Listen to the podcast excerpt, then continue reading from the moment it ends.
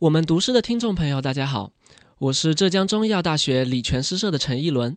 今天我为大家带来一首我自己的作品，叫做《杭州南》。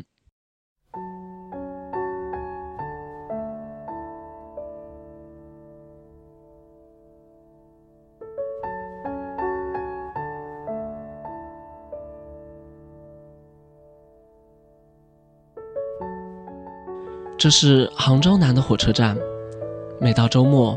我总能在这遇见他，他不在我的学校，我不在他的城市，他只是我行李箱旁那驻足过的甲乙丙。